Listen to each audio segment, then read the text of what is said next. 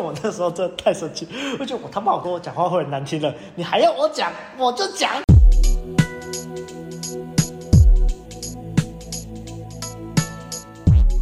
大家好，我是问路人，我是阿亮，我是阿汉，我是白马。假如你是第一次听我们的节目，我稍微为你介绍一下，我们是一群注重诚实的约会教练。我们相信每个男人都能有在感情中自由的能力，也认为学习两性相处能为人生带来很多的帮助。所以我们的节目主要会分为把妹取向的跟人生取向的这个分类底下，还有再分成向导系列与指南系列。向导系列就是我们对相关议题的一些见解，而指南系列则是拆解一些我们喜欢的书籍或节目，并分享我们的想法以及反思。所以如果你是第一次听，欢迎你加入我们。那如果你是老听众了，也欢迎你多多分享给身边的男性朋友。OK，那今天在我介绍我们今天的主题之前，要首先要祝大家父亲节快乐！耶，父亲节虽然大家好开心的时哦。听到这这时候应该已经过父亲节了啦，但是因为我们是在父亲节录的，所以还是要祝大家父亲节快乐。那这时候就会有些听众新听众可能就疑惑啊，为什么要祝我们父亲节快乐呢？啊，这就是要祝大家明年都能当父亲啊，就是大家 要做好安全措施啊。要是你不做安全措施，明年就当爸爸喽。OK，好了，那相信大家已经看到我们的标题了，虽然我现在还没有取好啦。但反正呢，这是我们久违久违的人生向导系列。那标题大概是跟愤怒啊，或者什么脾气控制有关呐、那为什么会录这篇呢？它其实主要是来自于我的一篇 IG 贴文。那 IG 贴文的这篇文章的名字啊，叫做《论脾气控制这件事情》。那如果是老听众啊，比较熟悉这个阿亮尿性的人啊，就知道其实。我偶尔都会产出一些不错的文章，自己讲。但是呢，我产出这种文章的契机，通常都是在我情绪有波动的时候，有一些负面情绪的时候，我就会文思泉涌，把这些负面的情绪转化成一个就是正能量啊，去这个分享一些我的心得给大家。讲好听一点是这样啦，讲难听一点就是我写这些文章其实在凑一些，就是在暗讽一些东西啦。啊，只是我会把它写的很正能量，大家看不出来而已。那至于为什么这次要写这篇文章呢？我就不想解释太多了。总之就是遇到一些让我不是很开心的事情。那不是很开心的事情呢，然后我自己的脾气就有点起来了。那因为我自己的脾气有点起来了，我就开始去反思啊，我自己以前是一个脾气很差的人。相信老听众应该都知道，那老听众你可能也知道啊，这个无论是白马，还是阿汉，其实大家脾气都不太好啊，所以我们三个其实就是三个脾气不好的人啊。现在居然可以到现在都还没有吵架分家，是一件很神奇的事情。OK，总之，所以这一集就是会这个根据我这个文章的脉络下去，大概先讲一下，然后先讲完我。自己的一些看法之后，再交给阿安还有白马去补充他们的一些看法跟见解。那最后再看做个总结啊，这样子，大概就是这样子啊。那开始之前就不要忘了按赞、订阅、分享给你身边所有的朋友，追踪的 IG 以及订阅我们电子报，还有最重要的，欢迎透过 First Story 抖内给我们朋友们熬夜录音。那就开始啦。OK，那我就直接从我这个文章的脉络下去着手啊，但是也不要直接念整篇文章嘛。如果念文章，大家去看就好了，对不对？所以我要讲啊，就是我当初啊写这个论脾气控制这件事情啊，最主要我是回想到我自己在高中的时候，我这个老听众可能就会知道，我就说我是一个很愤世嫉俗的人啊，然后就是整天觉得这个社会不公啊，那么嘴炮啊，又喜欢跟别人吵架，脾气差地雷又很多，因为我真的超级爱跟别人吵架，因为你跟别人吵就可以争输赢嘛，然后。那时候就是怎么说，逞口舌之快，然后我算是脑袋动比较快的人，所以有时候我常常可以就是吵一吵，把别人吵到就是他可能就是讲不出话来啦，然后我就觉得很爽，我就觉得干我赢了这样子。可是呢，哎，后来想想这这五年十年来，也是很多人称赞说我的脾气有进步啦，就是没有像以前那么冲了，没有像以前那么就是爱跟别人吵架之类的。当然我自己也是深有体会。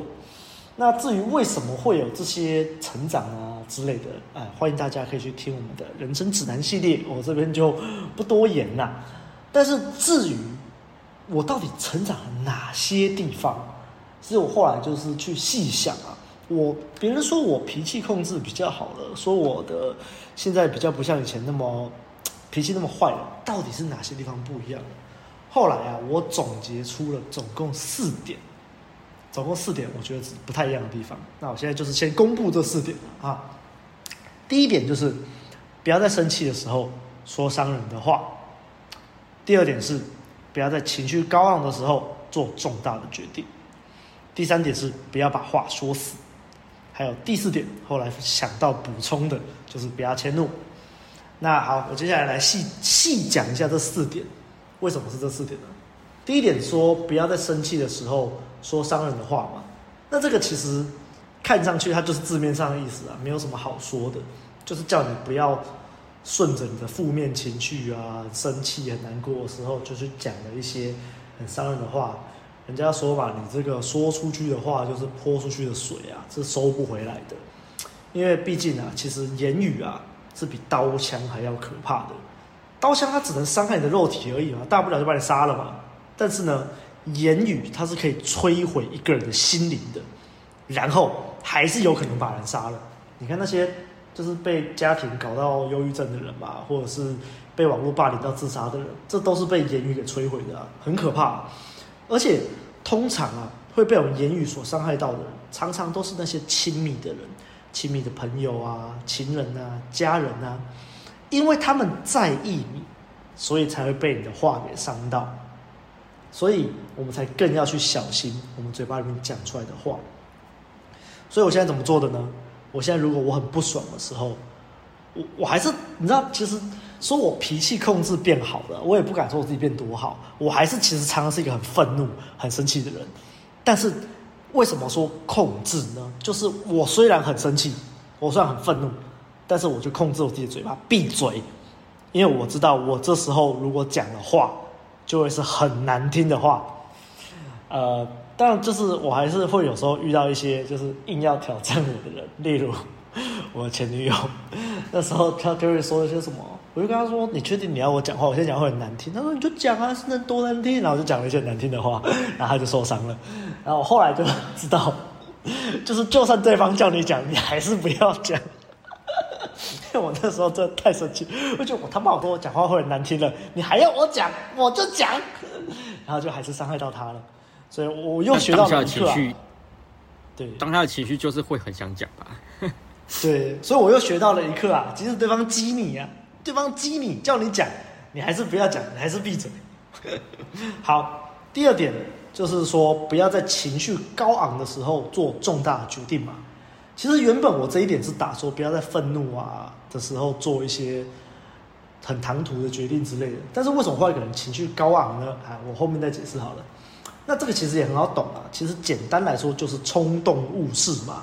因为有时候你顺着情绪，有时候你可能就是要争一口气嘛，逞口舌之快嘛，然后就讲一些白痴的话，然后事后再来后悔，就是不行嘛，这不好嘛。像有些我这种听过一些例子，就是可能跟家人吵架啊，然后就说什么要离家出走啊或什么的，然后就真的离家出走了，什么十年没有回家之类的。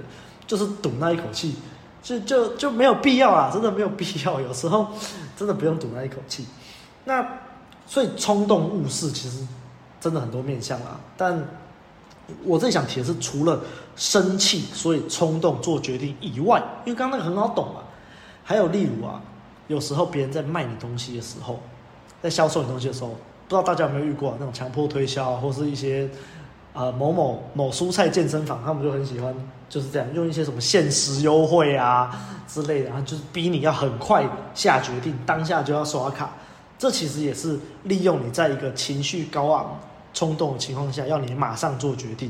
因为如果你过了这个冲动，你冷静下来思考，有时候你就会不会那么冲动了，你就不会买一些可能不必要的东西，或是你可能不会签到两年的约之类的。所以。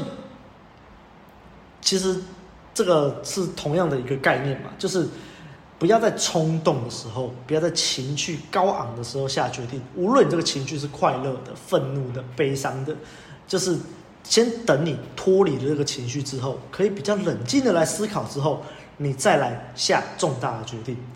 所以就像是有时候你知道那种女孩子，她们很喜欢在吵架吵一吵就说啊，不然分手啊。然后这种时候，他们就是想要男男生去挽回嘛，就是多数的情况了。所以你有时候就会看到一些网络上在说什么，我跟我男朋友提分手啊，就他都不挽回我，他都说不爱我了。我就说干，那你当初他妈就不要提分手啊！你自己不想分，你又在那边唧唧歪歪的，现在怪他说哦，他为什么不挽回我？不是犯贱吗？类似这样啊。所以啊，所以各位记住啊，不要在情绪高昂的时候做重大的决定。OK，第三点是不要把话说死。其实我这一二三点都是蛮联动的啦。那为什么第三点我会说不要把话说死呢？这个是我近几年才很有感触的啦。因为其实我以前不懂，我很讨厌，就是我是那种直来直往的人，所以我以前很讨厌大家讲话拐弯抹角的啊，不讲重点啊，或是可能你问他一个是非题，他都不给你一个肯定的回答，都不给你绕圈圈打模糊仗。就像以前在学把妹的时候也是嘛，就觉得说，干为什么妹子那么难搞啊？你要就要，不要就不要，喜欢就喜欢，不喜欢就不喜欢。那边跟我打太极杀小啊！可是啊，其实真的是后来才知道啊，为什么不把话说死？因为如果你把话说死了，这件事情就很难有转圜的余地了，而且也不优雅。所以呢，为什么不把话说死？就是这件事情，它随时都有机会转圜嘛，对不对？因为你有可能随着当下的情绪不一样，当下的状况不一样，这件事情可能有很多其他的转机。但例如，就像是我们以前都告诫男生说，你不要随便跟女生告白嘛，因为告白就是一翻两瞪眼，要么就是接受，要么就是不接受啊。这个真的是老话题了，但是就是这这个地方就是很很实际啊，你去逼对方这个。告白完，逼对方问他要不要跟你在一起，就没有灰色地带，没有模糊空间啦。那为什么不要把话说死，也是一样的意思？你一旦把话说死了，你少了灰色地带，少了模糊空间，你就少了很多可以去回旋的空间啦。所以，啊，其实我到现在还是有时候还是不太喜欢这件事情的。可是就是慢慢可以理解啦。我想，这或许就是人家说的变得圆滑了。那第四点，第四点。是我我想说的是不迁怒啊，这是我后来才想到的。啊，为什么会想到？就是我要回想起以前我自己过往啊，会常常把一些不满的情绪随便就是发泄在别人的身上。尤其你这种时刻，你应该说你更容易把你的情绪发泄在你身边的亲近的家人朋友身上，因为你就觉得他们是你很亲近的人啊，他们理应会去承受你的情绪，所以比起那种。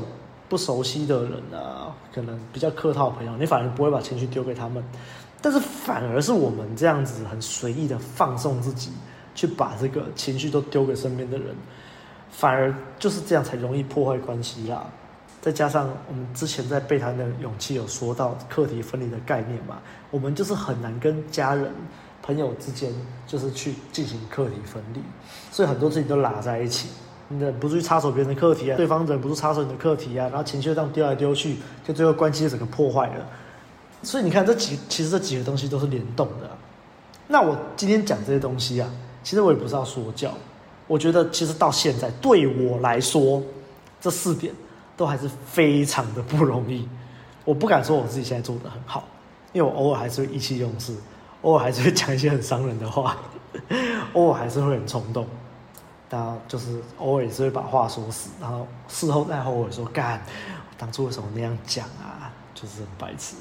可是就是，我觉得就是继续努力啦，因为你必须要先认知到这些问题，你先意识到，你才有办法去做这个改变啊，你才能先意识，才能接受，才能改变，就是这样子啊。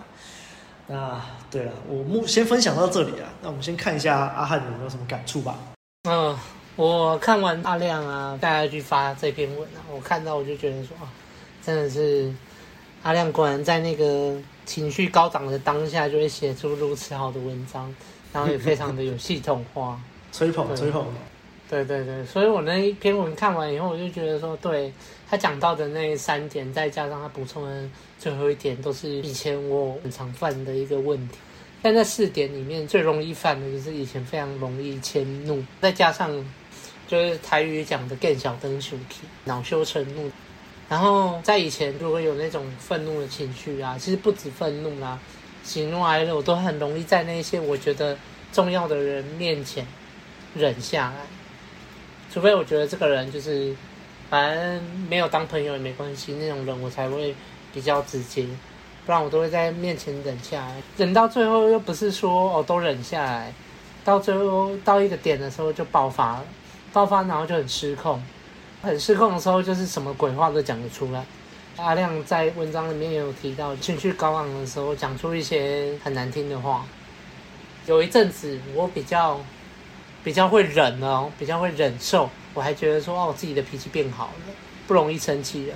但是其实到后期跟一些朋友在相处，可能有吵架什么的，然后他们就提醒到说，哎，你其实我觉得你就是每次都这样恼羞成怒，然后爆发怎样，我才慢慢的察觉到，其实没有，我也只是在忍而已。对，那当然一开始。在被一些身边的朋友啊，或是家人啊讲到的时候，尤其是家人，你就会很排斥，然后你就会觉得说，就是在更生气，你就会觉得说啊，你根本就只是在不爽我而已，或是看我不顺眼而已。然后我那时候脾气非常的暴怒，对，人家只要讲说他是怎样，你又生气了，然后我就暴怒了。嗯，然后其实啊。到后来婴儿中毒以后，我才发现其实。内心中只要听到人家讲到这一些话，就会那个一整个情绪就丢起来。我才发现那个核心，其实就就是我从以前到大概婴儿中毒前，就是最大的问题是自我价值感的不足。所以我只要受到一一些人的批判，或是其实对方可能也没有批判的意思哦，他只是点出我的问题而已，他希望我变得更好，我都会觉得说他都在批判我。然后我就会觉得自我价值感不足嘛，所以我就极力想要保护最后的那一些自我，我就会够起来了啦，ego 就冲起来，没错。再来就是我发现了，其实我自己在华人社会下一直被压榨，被一些家长啊，以前我的管教也很严，然后被这样压榨，我变成说我自己也很看不起自己，因为听到的都是负评。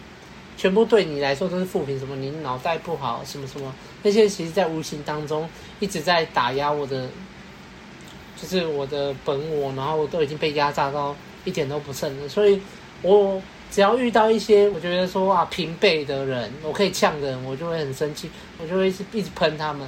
然后有时候喷到我自己在讲什么，我自己都不知道。而且我那时候情绪不好，我自我价值感很低，我就会无形当中去情绪勒索别人。我也是后来学到“情绪勒索”这个词，我才知道我以前其实做过非常多的事，包括我在看那个周牧之的那个什么非常有名的情绪勒索，我看到里面的一些案例，其实都跟我大同小异。我就发现我以前也很常情绪勒索别人啊，然后索取价值的心态。我觉得说你今天不配合我，那我就暴怒，我就暴怒，然后逼你要配合我，特别是对家人，因为家人当然一定都会帮你。可能有时候有一些反抗的声音的时候，你就暴怒，就可能说你就去楼下买一个东西，就是是会怎样啊？会死你这样，这种话哦，这个应该大家很多 在家里常常发生。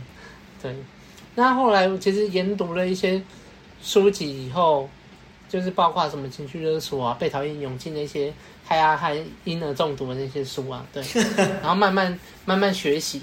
到后来，其实我在那个情绪勒索，还有另外一本书，我忘记叫什么名字，还是讲到说你你暴怒的时候，对你暴怒的时候，当下你先不要急着喷喷什么东西，你先记得先记得一件事就好，先踩刹车就对，先踩刹车。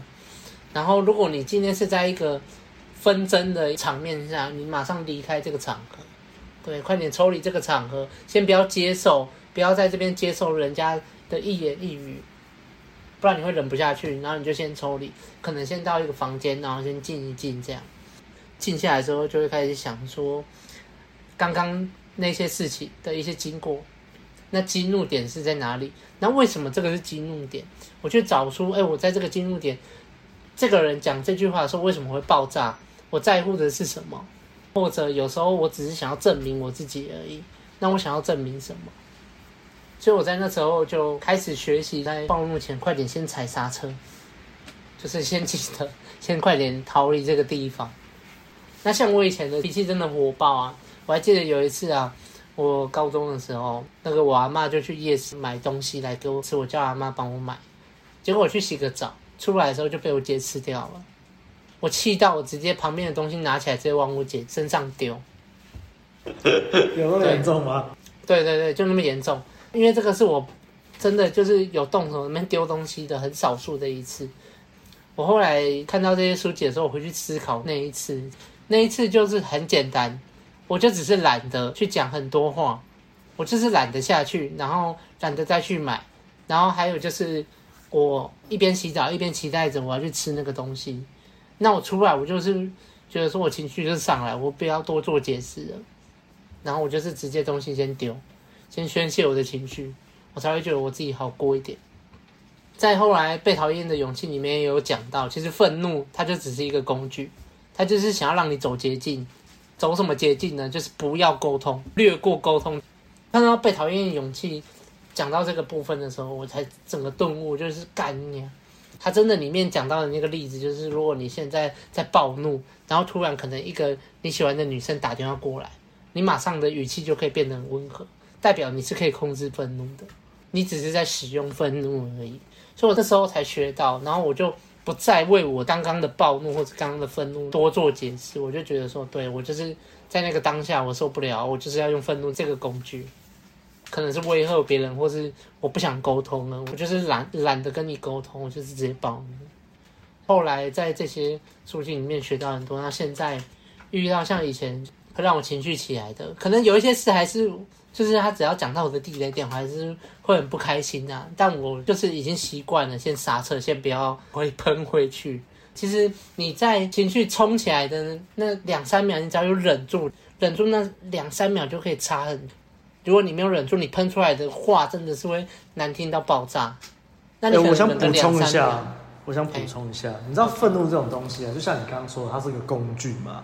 然后我觉得愤怒有一个很神奇的点是啊。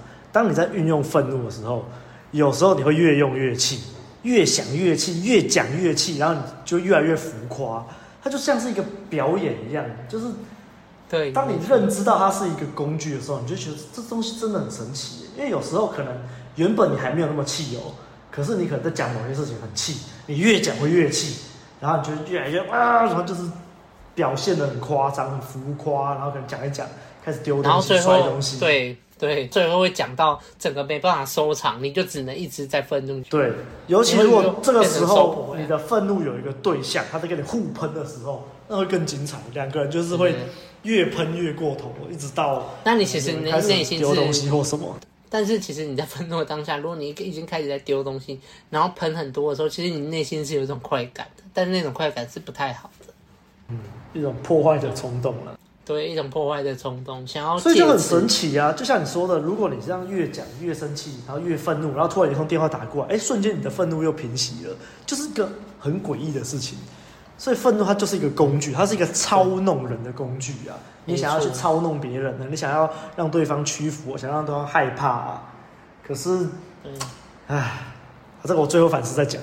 对啊，所以后来我知道这件事情的时候，有时候我会听到人家说什么。啊，我当下就是忍不住啦，我就是情绪冲起来，那不是我啊，我就会觉得说，呵呵呵呵。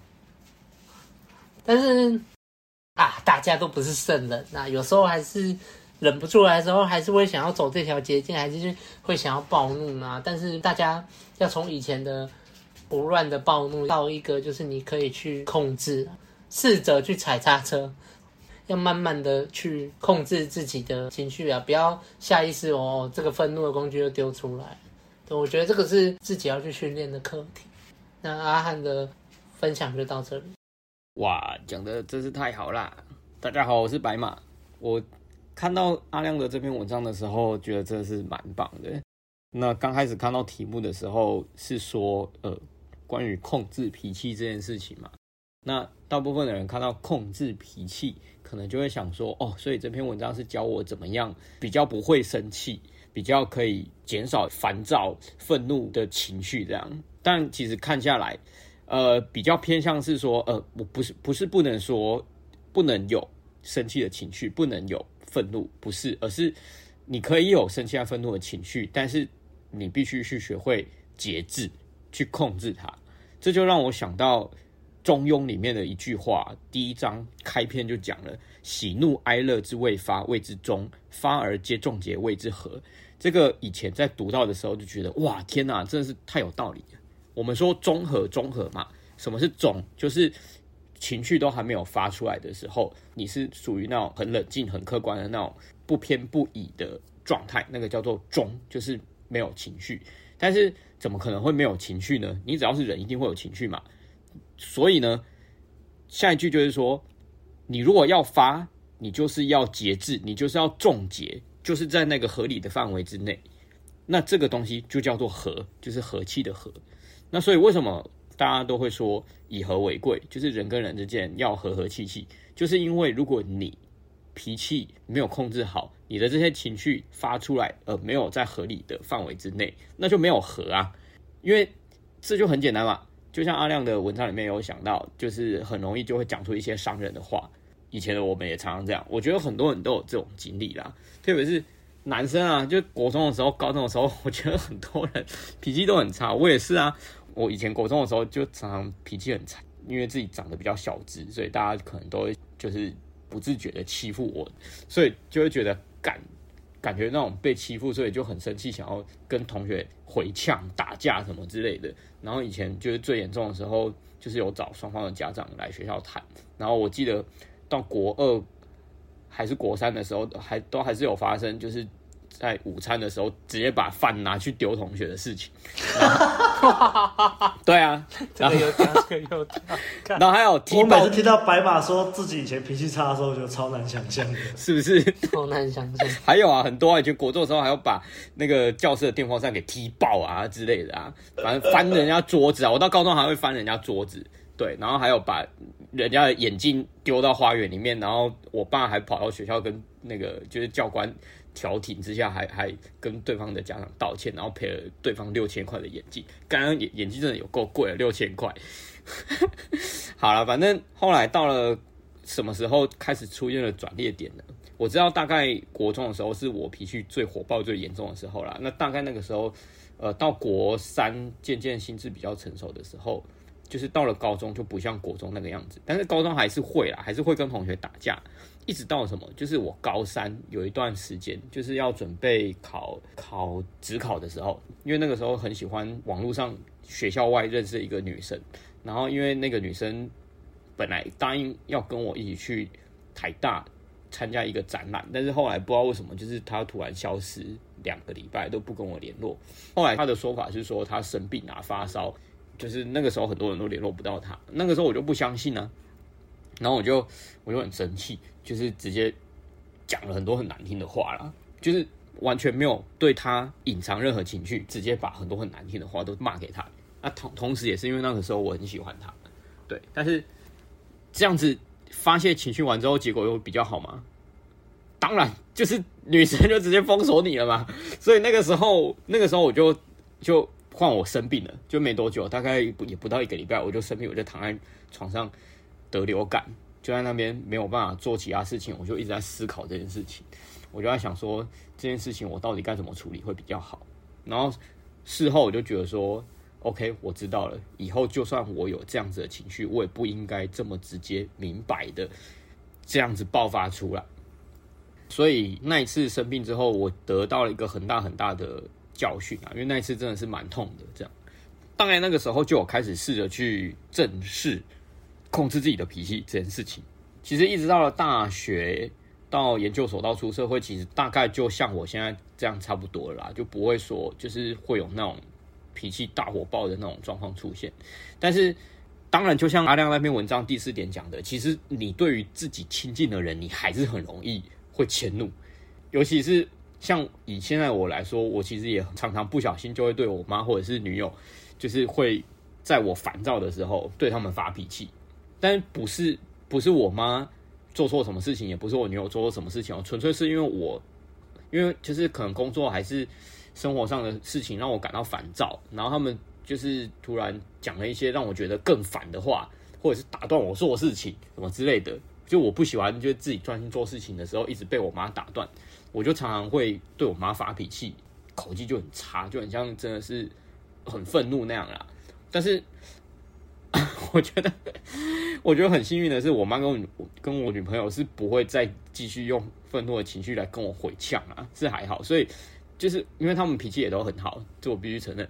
所以我必须说，当经历这样子的事情的时候，我事后我都会很后悔，我都会很后悔说，啊，明明对方就没有错啊，只是我自己当下情绪很烦躁，然后我对他们迁怒这样子，让他们去平白无故接受我承受我的这种情绪，何必呢？所以我事后都会，还好我有觉察了，还好我们有自我觉察的能力去察觉到这一点。其实对啊，我对方又没有错，错的是我当下的情绪是烦躁，是我自己。大部分是我自己，可能因为焦虑的性格还是怎么样，然后事情没做好，我就会有这种情绪。然后突然之间，这个人跑来跟我讲话或打断我做事情，然后我就对他发脾气，这样让他们平白无故承受我的情绪也不太对吧？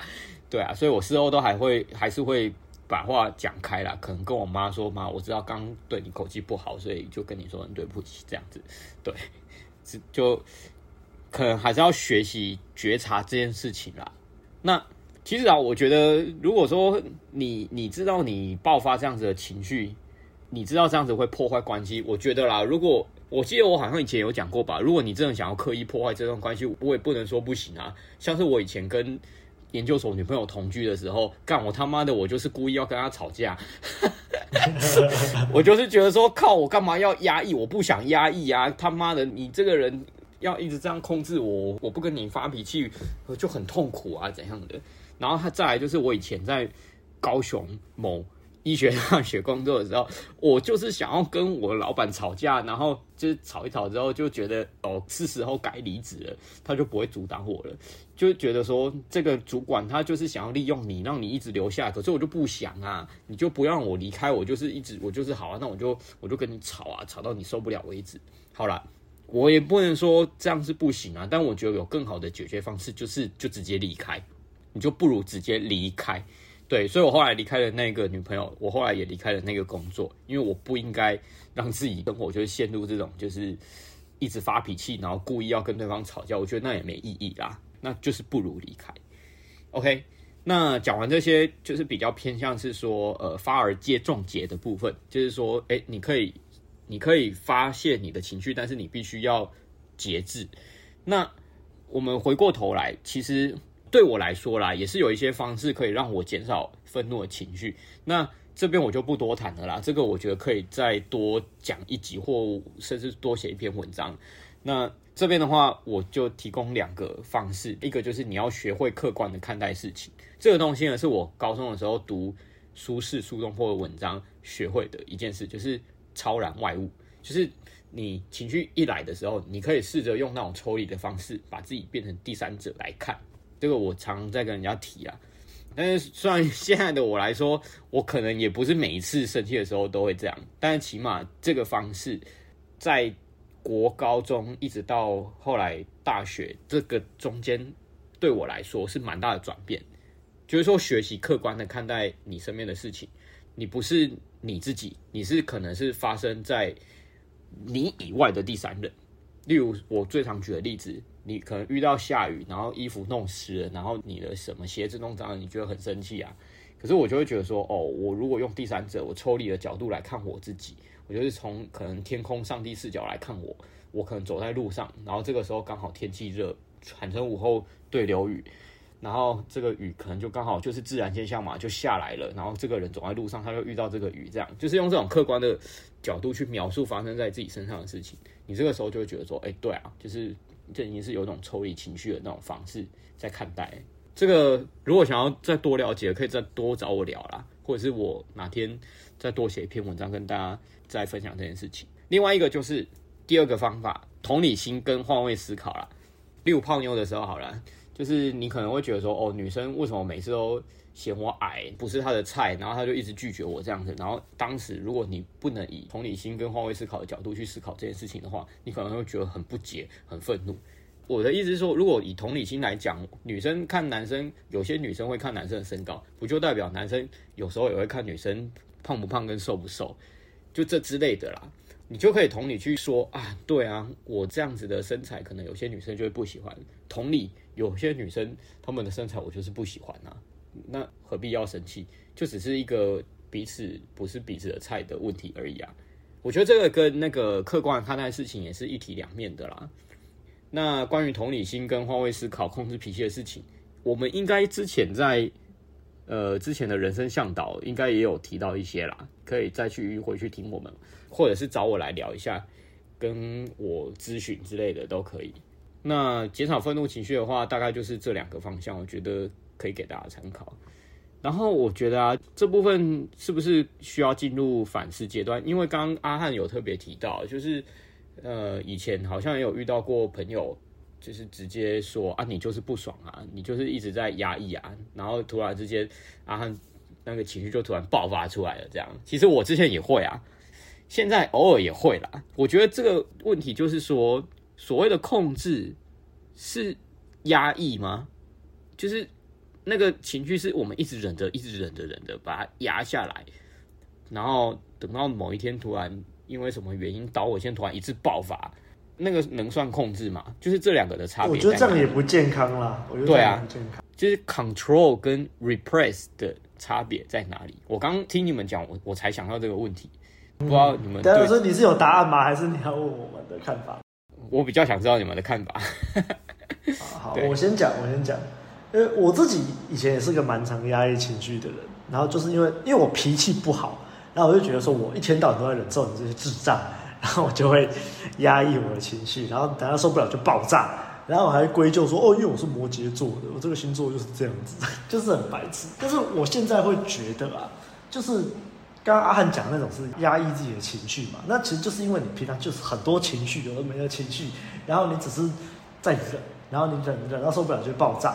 然后，所以我以前被人家说什么很多地雷啊，就跟我讲话都很小心啊，一个不小心就是阿亮又就是说爆炸生气，都搞不懂他到底在气啥小。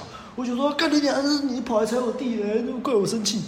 所以我我觉得压抑跟我我到现在说我控制脾气最大的差别就是，以前会觉得是我在忍受，然后我忍到一个点受不了就爆。那我现在就是比较是我当下情绪来了，就像阿汉说的，我先踩刹车。或者我不要把这个气发出去，诶，然后呢，我后来冷静了一点之后，我就才能执行刚刚白马你说的哦，客观的去看待这个事情，对，或者是哦，同理心、换位思考去想刚刚这整件事情，那我可能就会理解说，哦，那确实这件事情我也有错啊，那确实这件事情可能其实也没那么严重，所以我觉得这就是一个相辅相成啦，你必须在当下先冷静下来。然后你事后再运用，无论是客观的看法，用同理心的方法去换位思考，把这个情绪转换掉。那有时候呢，我自己的情绪还是会，就是可能累积在那里不爽，那我就会跑去健身房做重训，或者是跑跑步之类的。那就是利用这种生物暴力解的方法，用身体的劳累去把一个没有地方发泄情绪给发泄掉，那气发泄掉了就没了。那我自己是这样的。那不知道阿怎么看？我是觉得啦，忍受跟那个 看拍马是讲怎么？一个是控制，一个是忍受跟压抑。对，我觉得两个的差别就是在忍受，它是一个 怎么讲？一个水球在装水，然后你一直装，一直装，最后就会爆掉。但是后来讲的这个控制，控制，我觉得就是你在有情绪的时候，这个水球装满了水，但是你去把它。背后我为什么会有这个情绪的这个问题找出来，或是像白马这种客观的这个角度去看这件事情的时候，哎，这件事情就是我在把水球里面的水吐出来，就是我把这个情绪化解掉了，我把它消化掉了，这个就是不一样的东西。我操，不愧是阿汉啊，这个比喻太神了。对，所以我觉得差别就是在这边。如果你只是无奈的一直装、一直装，然后一直忍，但你从来没有去想过说为什么我会被激怒，为什么我到底在乎什么，哦、说到底在气什么这样子。对，他只会一直装，你到时候有一天你还是会爆。但是到后期你是去想，就是哎，他刚刚说我那句很冲动，哎，对，其实我自己想想看，我刚刚也是有大声呐、啊，就这样他就化解掉了。那我们之间也不会留下心结，对，因为心结就是两个人都有情绪，但是又不说开，就会有心结。对对对，觉得这个也是哇，这个我非常的这个有体悟啊。所以阿汉的看法是这样。对，所以我要说的，我刚刚其实心里面的答案就是最后阿汉有提到的，我会觉得有一个表象会比较明显的区分出所谓的控制跟压抑，就是你有没有去把这件事好好的说出来，好好的沟通这样子，因为。压抑的话，你就是可能生气的时候都不讲话，然后人家问你的时候，你也不想讲。可是如果你是好好控制的话，人家在关心你的时候，你可以跟他好好的、坦然的说出，哦，为什么你刚刚生气？然后两个人之间彼此是不是想法有什么不同？然后把话说开，这个情绪就不会压着，你就会适当的释放出去。所以你们刚刚讲的都对，都很好啊。对我来说，最表象、最明显的区分方式就是有没有释放出那个生气的情绪。那尤其是透过沟通把话讲开这个部分。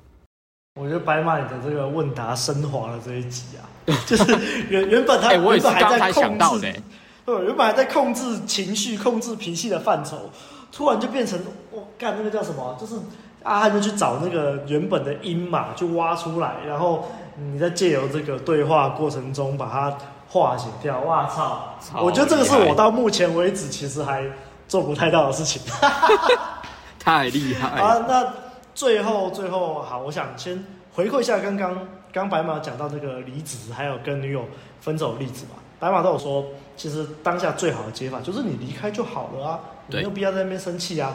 这个就让我想到，其实很多人会生气，有时候是因为他们没有选择。他们不是真的没有选择哦，他们我觉得有点跨到那个舒适圈的案例里面，就是因为他们害怕改变，所以他们就只好在这个无奈自己不喜欢的环境待下去。他们可能就是忘记了可以选择离开，或者是他们害怕去选择离开，因为是一个未知。但是就是让各位听众知道，有时候如果你真的在长期待在一个环境很不满意，总是很生气的话，那你就要想一下，是不是因为你就是害怕去改变。害怕去离开，其实有时候你就真的是转身就走就好了。接下来我想讲一个例子啊，是我一个朋友叫小卷的例子。那为什么会讲他？就是因为他前阵子刚好有一个脾气失控的问题。我先不讲他的原因了，反正他就是脾气失控了，然后他就是出拳去打他家的门。然后他跟我说，他因为他以前会打他家的木门，有被他打破过，所以他这次就是如法炮制嘛，就是哇生气，然后拳头就出去了。可是他这次拳头打在是铁门上面。所以他的拳头，他的那个手指的骨头就断掉了。然后我知道这件事情的时候，我当时其实觉得有点好笑，但是要打给我的时候，他刚好在情绪上，所以会不能笑他。然后我就跟他说：“啊，那你这样子接下来你要怎么教课？因为他是这个健身教练，飞轮教练。我想说这样他还能骑脚踏车吗？要怎么教课？”他说：“对啊，他也不知道这样能不能教课。然后那个医药费就要四五万，然后就是有一笔开销。”所以说，我就跟他说，对嘛？你看你这样生气，然后你就任由你的情绪去做事，这样打下去，得不偿失嘛，得不偿失嘛。那我们回到刚刚讲的，就是阿汉给的这个解法嘛。阿汉刚好给的解法就是你当下要踩刹车嘛。但是哦，为什么我要在这里提这件事情？就是因为小卷他的那个当下其实很难踩刹车。为什么？因为他就是有一个人在跟他互喷，他跟他妈在互喷。小卷说他就是已经脾气爆炸了。然后他妈可能就是还是在继续火上加油，一直跟他互喷，他就是爆炸之后再更爆炸，所以他才会出拳打这个铁门。所以呢，这时候我要教大家一个小招式，就是如果你想要踩刹车，可是旁边又有人一直在火上加油，怎么办呢？就是离开现场啦，就是不要把你置入在那个 有人就已经在一直跟你吵，一直在跟你火上加油，你还一直留在那里。那你就是只能越来越严重嘛？那不就还好？你今天只是打门而已，不是推你妈一把，这对不对？得不偿失嘛。尤其是最容易出现在跟家人吵架，或是在跟情侣在吵架的时候，最有可能啊，因为对方都是你亲近的人，然后你就容易互喷。所以我自己就是，要么我当下就是闭嘴，要么我就是会离开现场。虽然我那时候跟前女友吵一吵，我离开现场的时候，她都打电话给我说：“你为什么架都没有吵完就跑走了？你都没有要解决问题。”我想说，我再留下再继续跟你吵，就会，问题会越来越大。对啊。好，那最后要进到另外一个今天最后的反思环节啊，就是刚刚白马提到以和为贵这件事情嘛，我们华人常说以和为贵啊。那我们今天也都在教你控制情绪啊，不要愤怒啊。所以难道都不要愤怒吗？哎，我记得我们以前在不知道哪一集有讲过啊，就再讲一次啊。我们这个以和为贵啊，都不要愤怒，前提是在你不要跟对方起争议嘛，就是这样比较好嘛。但是在一个时候就不适用了哦，就是当对方一直踩你底线，一直欺门踏户的时候。他人家对你就是一直软土生掘，看你好欺负，一直弄过来的时候，你当然要依靠愤怒把他震回去啊！你要利用这个情绪啊！但是不是说你愤怒就是要打他之类的啦？但是就是你要让人家知道你不是好欺负的，你不是没有情绪的。因为我觉得太多华人就是信奉这种以和为贵啊，不要跟人家吵啊，然后就是被人家一直欺负，被人家欺负之后，你只好事后在其他地方一直靠北或什么的。那你为什么不当下就？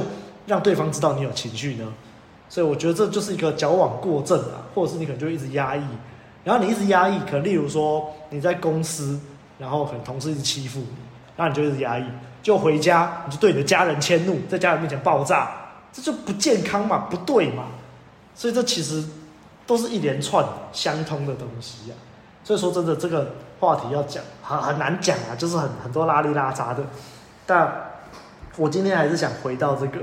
最一开始我们说脾气控制这个点上，那我就想到以前我阿公跟我讲的一句话，因为我阿公后期就是就是一个笑笑的一个老人，然后大家都会说他脾气很好，然后我阿公就有一次跟我聊天的时候就讲到说，他不是脾气好诶，他不是脾气好，他跟我说，我不是没有脾气，我只是不把这个脾气发出来，嗯。